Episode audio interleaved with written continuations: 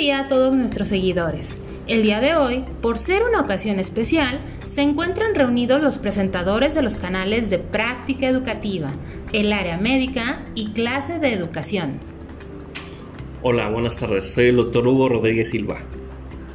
Hola, ¿qué tal? Soy el doctor Claudio Rodríguez Galindo. Hola, buen día. Soy el doctor Julián Linares.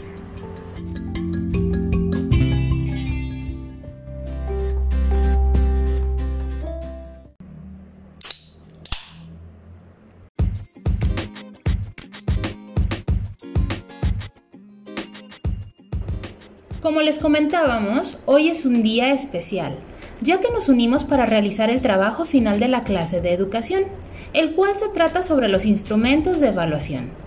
En clases anteriores se realizó una revisión y un análisis sobre tres materias diferentes, en donde se presentó la problemática en la evaluación que de acuerdo con nuestro punto de vista se puede mejorar.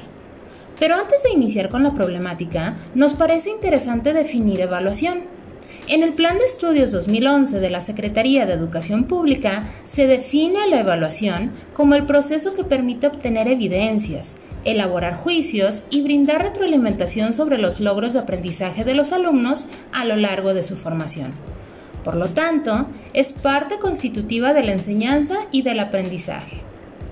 Entrando en el tema específico de hoy, el doctor Hugo Rodríguez Silva nos comentará sobre la problemática encontrada en la materia de salud en el trabajo.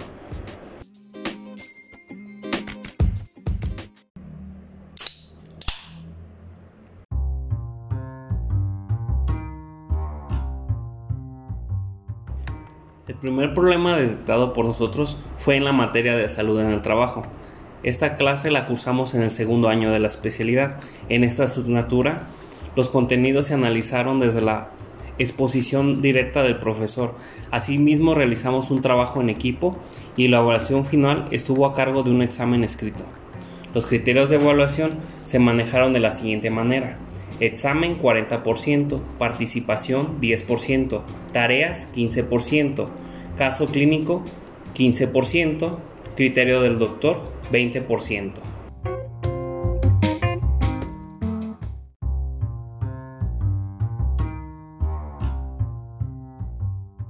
Ante esta situación, consideramos como problemática principal la falta de claridad en los puntos referidos a la participación y criterio del doctor, pues no recibimos las indicaciones necesarias para autovalorar el alcance de nuestras participaciones, sumando a esto que desconocemos las bases que consideró el profesor para determinar en cuánto porcentaje merecimos respecto al último aspecto.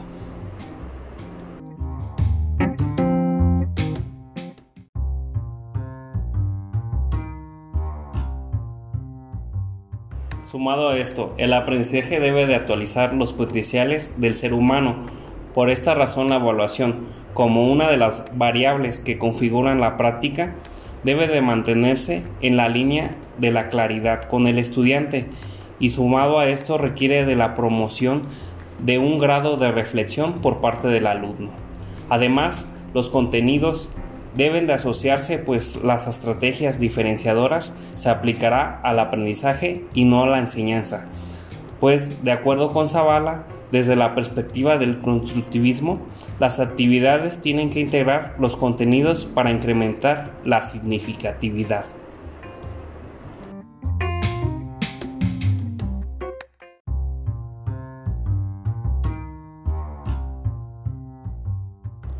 Para resolver este problema, pensamos que se tiene que mejorar la claridad de los porcentajes de evaluación. Se diseñó una rúbrica en donde se plasman los porcentajes específicos que obtendrá cada alumno de acuerdo al cumplimiento o desempeño que se tenga en cada uno de los criterios, los cuales son examen, participación, tareas, caso clínico y criterio médico docente.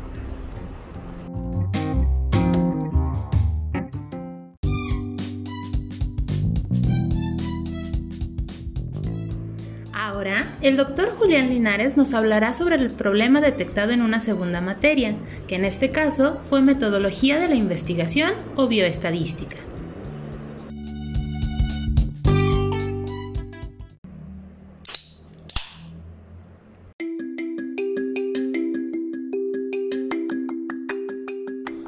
La problemática que encontramos en la clase de metodología de la investigación 2 o también conocida como bioestadística, es que en esta asignatura los contenidos solamente se analizaron desde la exposición directa del profesor. Siendo más específicos, se trabajó con un programa de análisis estadístico en donde el profesor solamente nos indicaba los pasos a seguir para realizar el análisis estadístico en el programa específico. Los criterios de evaluación solo se mencionaron de la siguiente manera dos exámenes y tareas.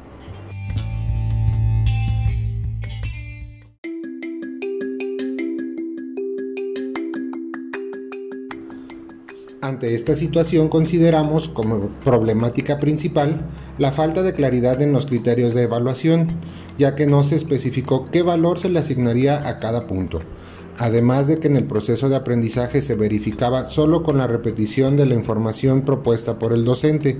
Sumado a esto, es necesario mencionar que el profesor no aclaraba todas las dudas surgidas en los estudiantes y recurría a argumentos de autoridad para dar validez a sus puntos. Con respecto a esto, de acuerdo con Anthony Zavala Vidiela, Tradicionalmente la evaluación se considera como un elemento sancionador y calificador del estudiante. Con esto el objeto solo recae en los aprendizajes obtenidos y basados unos objetivos mínimos comunes.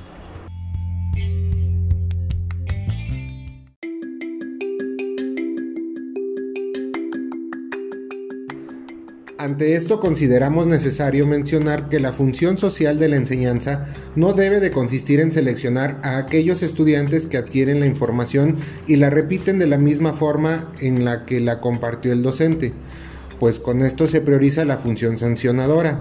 Por el contrario, se debe de fomentar la formación integral en la que se desarrollen todas las capacidades de la persona y no solamente las cognitivas, pues el ideal educativo no debe de recaer en una tradición uniformadora y selectiva. Lo que el alumno sabe, sabe hacer y es, debe de considerarse el punto de partida para la elaboración de una propuesta de intervención que, sumada a la claridad en la exposición de los objetivos y modalidades del proceder docente, mantenga la mirada en el crecimiento del estudiante desde su esfera profesional.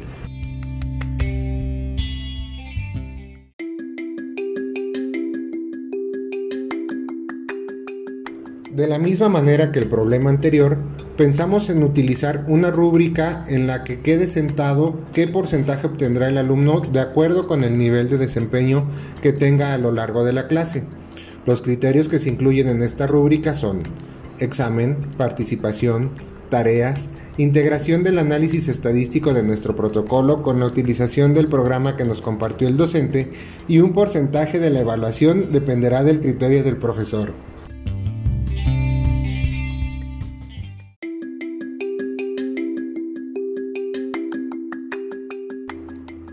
Para continuar con este análisis, le daremos la palabra al doctor Claudio Rodríguez Galindo.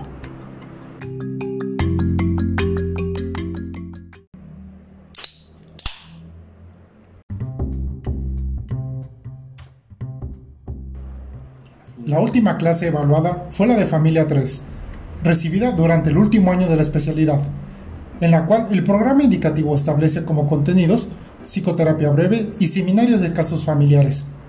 A pesar de esto, la evaluación llevada a cabo se concentra en la realización y valoración de un estudio de salud familiar. Sumado a esto, los temas mencionados no fueron abordados durante el desarrollo del curso. Ante la situación consideramos como problema principal la ausencia del abordaje de los temas marcados y la limitante en la evaluación de contenidos conceptuales, procedimentales y actitudinales, pues en su mayoría se concentran en el segundo tipo de contenidos.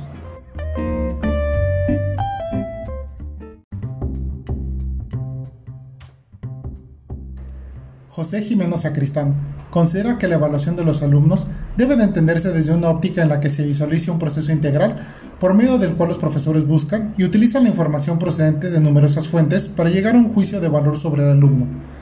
La evaluación incluye la valoración, esto en el sentido de que implica no solamente la identificación del grado que tiene un estudiante con respecto a cierto grado de su aprendizaje. En este sentido, se valora también la adecuación con respecto a ciertos objetivos, la evaluación integral debe de hacer referencia a valores y a ideales educativos.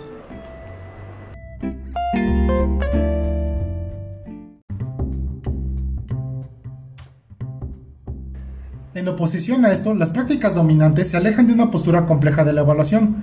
Se aborda desde la normalidad y se limita a un solo tipo de contenidos, lo cual limita el desarrollo del alumno en relación con su proceso de aprendizaje. De la misma manera que las dos materias analizadas, anteriormente se desarrolló una rúbrica de evaluación en donde se establecen los criterios a evaluar con su respectivo porcentaje, de acuerdo con el desempeño del alumno, y se indica la revisión de los temas que marca el programa indicativo.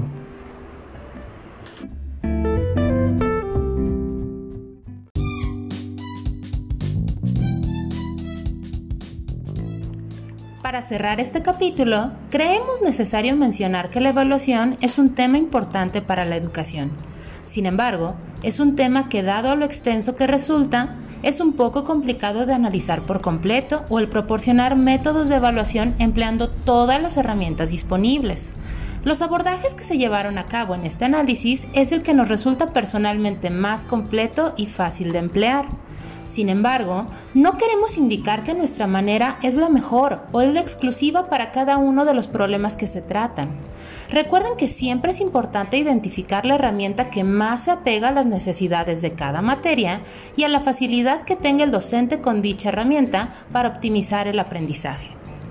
Nos despedimos deseándoles un muy buen día y esperando que haya sido de su agrado nuestro tema. Ojalá y les sea de utilidad.